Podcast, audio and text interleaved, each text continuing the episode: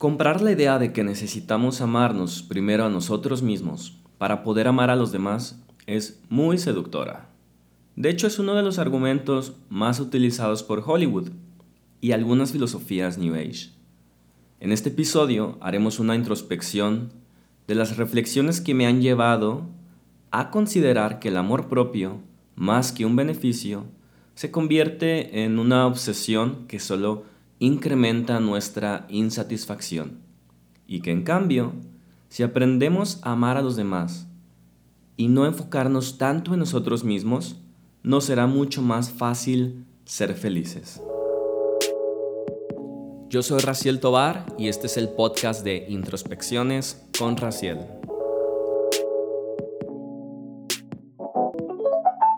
Antes de entrar de lleno al episodio, quiero hacerles una aclaración. Por amor propio no me refiero al autocuidado y respeto esencial que debemos tener por nosotros mismos, sino a la idea errónea que considera los siguientes dos argumentos como válidos. Uno, que para amar a los demás primero tenemos que amarnos a nosotros mismos. Dos, que amarnos a nosotros es más importante que amar a los demás.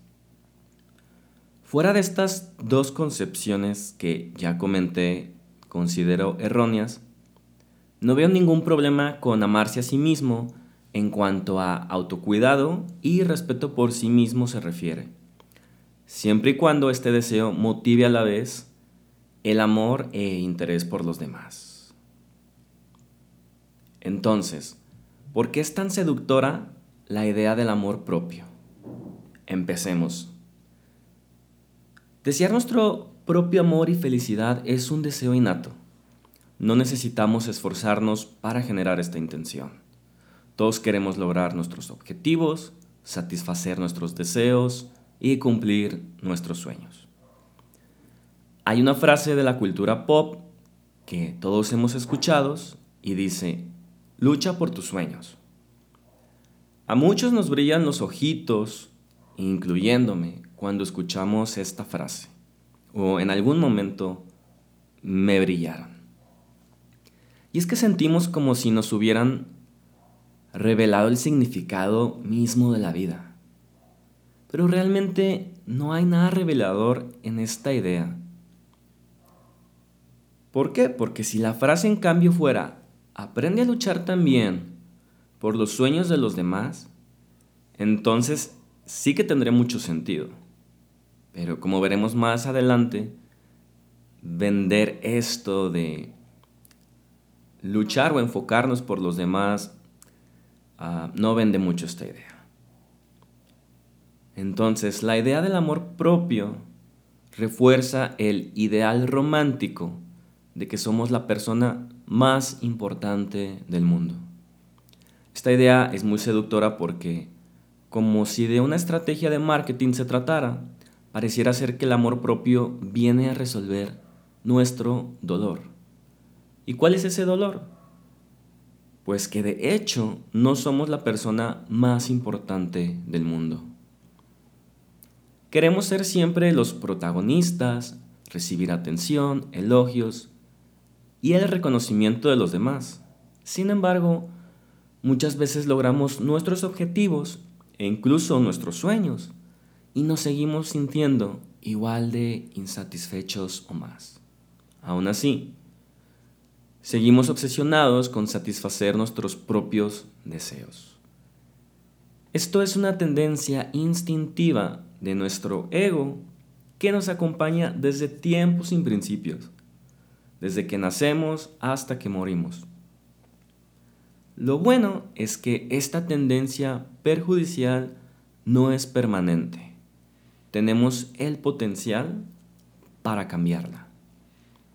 Ahora bien, corregir esta tendencia es difícil, porque mientras que pensar en nosotros no requiere esfuerzo, generar, perdón, generar amor e interés por los demás sí que lo requiere. El amor y la estimación por los demás requiere que seamos capaces de reconocer las necesidades de los demás y entender que nuestros problemas no son los únicos o incluso que son menos relevantes a comparación con la inmensidad de problemas que experimentan los demás. Pero a las personas del mundo moderno no nos gusta este enfoque, porque no nos gusta esforzarnos, ni mucho menos adiestrar nuestra mente. Dado que el amor propio no requiere esfuerzo en cuanto a pensar sobre nosotros mismos se refiere, y en el corto plazo se siente muy bien, entonces es muy seductor y bastante adictivo. Es como una droga que alivia nuestros síntomas superficiales causados por nuestra megalomanía. Y hagamos una analogía. Es como cuando una persona desea bajar de peso, pero no quiere cambiar su estilo de vida ni sus malos hábitos. Si a esta persona le ofrecen una pastilla que le promete le ayudará a bajar de peso sin esfuerzo y sin dietas, elegirá seguramente esta opción, a menos que se detenga a reflexionar en lo ilógico que es bajar de peso y mantenerse en forma sin experimentar consecuencias negativas. Por supuesto, sobran los casos en los que efectivamente la persona baja de peso, sin esfuerzos, con alguna, entre comillas, dieta mágica, pero me parece imposible encontrar un método en el que no se experimenten posteriormente consecuencias negativas. Y lo mismo pasa con el amor propio. Al principio es satisfactorio, nos sentimos mejor, pero como estamos incrementando nuestro ego, empieza un círculo vicioso. Y es que hay que entender por qué el amor propio nos produce insatisfacción. Bueno, porque mientras nos obsesionamos con nosotros mismos, con nuestros problemas, nuestros deseos, nuestro pensamiento que dice yo, yo, yo, menos tolerantes somos con aquellos y con todo lo que nos refuerce este amor propio. Pero la realidad es que los demás no tienen la obligación de hacernos sentir felices, ni mucho menos de elogiarnos o hacernos sentir de tal modo que nuestro amor propio se crea esta loca idea irracional e infantil de que nuestro yo es único y especial. Y quizás, quizás estás pensando, ¿por qué es esta idea irracional? Bueno, simplemente porque todos deseamos ser felices con la misma intensidad. Cada quien considera que amarse a sí mismo, es decir, enfocarse principalmente en su propia felicidad y bienestar, son lo más importante. De acuerdo con el budismo, incluso los animales y los insectos tienen este deseo. Creo que cualquiera que haya tenido alguna mascota y convivido con ella durante algún tiempo puede corroborar que esto es así. Por ejemplo, en casa de mis padres tenemos cuatro gatitos hermosos, los cuales quiero mucho. Y si bien ellos también nos muestran afecto y cariño, es, fácil darse cuenta que para un gato ellos mismos son su máxima prioridad. Cuando un pajarito se posa frente a ellos, su instinto los impulsa a cazar y matar a estos animales sin detenerse a pensar en el bienestar de ellos. Este instinto es también una manifestación de su amor o estimación propia, como se le llama en el budismo. Y haciendo un paréntesis, me parece que la diferencia más significativa entre los seres humanos y los animales no es la capacidad de abstracción, inteligencia, ya que algunos animales también poseen cierto nivel de, de inteligencia. Nuestra principal diferencia es la capacidad de superar este instinto o amor propio que nos impide pensar en el bienestar de los demás a expensas de satisfacer nuestros propios deseos. Regresando al punto, el amor propio nos produce insatisfacción porque nos hace luchar contra el mundo, tratando de demostrar lo supuestamente importante y valiosos que somos. Pero demostrar esto es imposible, pues como mencionamos, todos tienen la creencia de ser la persona más importante, o por lo menos todas aquellas personas que no poseemos un, un adiestramiento mental profundo. Entonces, bajo esta creencia, generamos una visión distorsionada del mundo. Por ejemplo, si alguien nos trata mal, no nos detenemos a pensar que su felicidad también es importante, o que tal vez está pasando un mal momento, y entonces simplemente etiquetamos a todos con esta actitud infantil y les llamamos personas, entre comillas, tóxicas. Y entre comillas porque no lo son, no son personas tóxicas, es una atribución que hace nuestra mente de estas personas que no nos satisfacen. Entre otras ideas que solo incrementan nuestro ego y alimentan la creencia de que somos más importantes. Y justo ahí empieza un círculo vicioso. El amor propio nos dice que nos amemos más, que nos alejemos de las personas tóxicas, entre comillas. Y así vamos por el mundo clasificando a las personas en buenas, malas y tóxicas, en función de si estimulan o no nuestro propio amor. Pero este modo egocentrista de pensar solo nos hace sentir cada vez más decepcionados de los demás y tarde o temprano creeremos que somos una víctima de las circunstancias o del maltrato de los demás cuando en realidad la felicidad depende de entender nuestra mente. Que por cierto, respecto a este último punto, ya hablé en la introspección número 4. El episodio se llama Entender nuestra mente nos hace felices y te recomiendo escucharlo al término de este episodio. Continuando con el tema, ¿por qué amar a los demás en cambio nos puede hacer felices? Si cada persona o ser considera a sí mismo que su felicidad es la más importante, entonces podemos pensar lo siguiente sin temor a equivocarnos. Mi felicidad no es la más importante.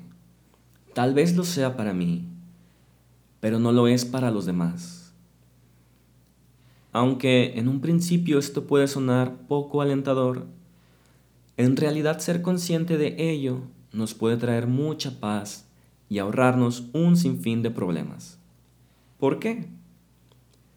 Porque cuando nos relacionemos con los demás y no cumplan nuestros deseos, que inevitablemente sucederá, o no nos traten como quisiéramos, sabremos que no lo hacen con la intención de dañarnos, sino que ellos mismos están actuando, actuando conforme a sus creencias que les dicen que comportarse o adoptar cierta actitud les traerá su propia felicidad. Entonces, si reflexionamos continuamente sobre lo anterior, podemos llegar a una conclusión similar a esta. Dado que todos desean su propia felicidad, no tiene sentido buscar solo mi felicidad, sino que he de esforzarme en ayudar a los demás para que también puedan ser felices. Cuando nuestra mente deja de obsesionarse únicamente por el propio bienestar y empieza a pensar también que los demás son igual de importantes, entonces nuestro corazón se empieza a abrir genuinamente y nos es más fácil ser empáticos con los demás. Incluso naturalmente nacerá en nosotros el deseo de quererlos ayudar lograr su felicidad, es decir, amarlos imparcialmente, sin importar si ellos nos aman a nosotros también. Y bien, ¿cómo superar la obsesión del amor propio? En mi experiencia, el método más eficaz es mediante la meditación, el cultivo de estados mentales positivos, apacibles, y estudiando qué es el amor y la compasión conforme al budismo. Y no es que yo haya superado ya la obsesión innata del amor propio. No, esto requiere de mucho adiestramiento mental. Sin embargo, repito, conforme a mi experiencia en la meditación, es algo que me ha ayudado poco a poco a comprender que mi bienestar y felicidad no son los, los, más importantes. Y es que contrario a la idea equívoca de que meditar es poner la mente en blanco, la meditación consiste en familiarizar la mente con estados mentales positivos, como por ejemplo la convicción de que todas las personas y demás seres sintientes desean ser felices en todo momento y que su bienestar es igual de importante del que yo o nosotros deseamos hacia uno mismo. Quiero hacer un disclaimer o aclaración. Y es que no estoy en contra de aquellos que promueven el amor propio. Muchos colegas, psicólogos, así como también coaches, speakers, hablan de este tema. Sé que lo hacen con la mejor de las intenciones y también sé que con su trabajo están ayudando a muchas personas. Mi crítica no es hacia ellos, respeto su trabajo. Como lo comenté al inicio del episodio, mi crítica es hacia la concepción romántica del amor propio que promueve de forma irracional el logro del bienestar y la felicidad sin antes entender nuestra mente y las necesidades de los demás. Por último, quiero compartirles las fuentes en base a las cuales escribí el artículo para este episodio. Y es que gran parte de las ideas aquí expuestas han sido inspiradas por enseñanzas budistas como las que se explican en relación a los conceptos como mente de estimación propia, aferramiento al yo o la compasión. De nuevo les comparto que esto es mi propia interpretación, mi experiencia respecto a este tema. Por lo tanto, por supuesto, es susceptible de muchísimos errores. Para aquel que desee profundizar de lleno en esto, eh, pues lo invito a revisar un, par de, de libros que explican de forma infinitamente más precisa y cualificada este tema. Y estos libros se llaman uno, Cómo transformar tu vida. Y dos, Budismo moderno, el camino de la compasión y la sabiduría. Para realizar este episodio escribí un artículo que publiqué en mi blog con el mismo nombre. Mi blog lo encuentras en mi sitio web raciel.mx y ahí puedes encontrar los links para descargar estos libros de forma gratuita, así como las notas del episodio. Gracias por acompañarme en esta introspección, espero que te haya gustado y que te ayude a transformar tu pensamiento. Yo soy Raciel Tobar y esto fue el podcast Introspecciones con Raciel.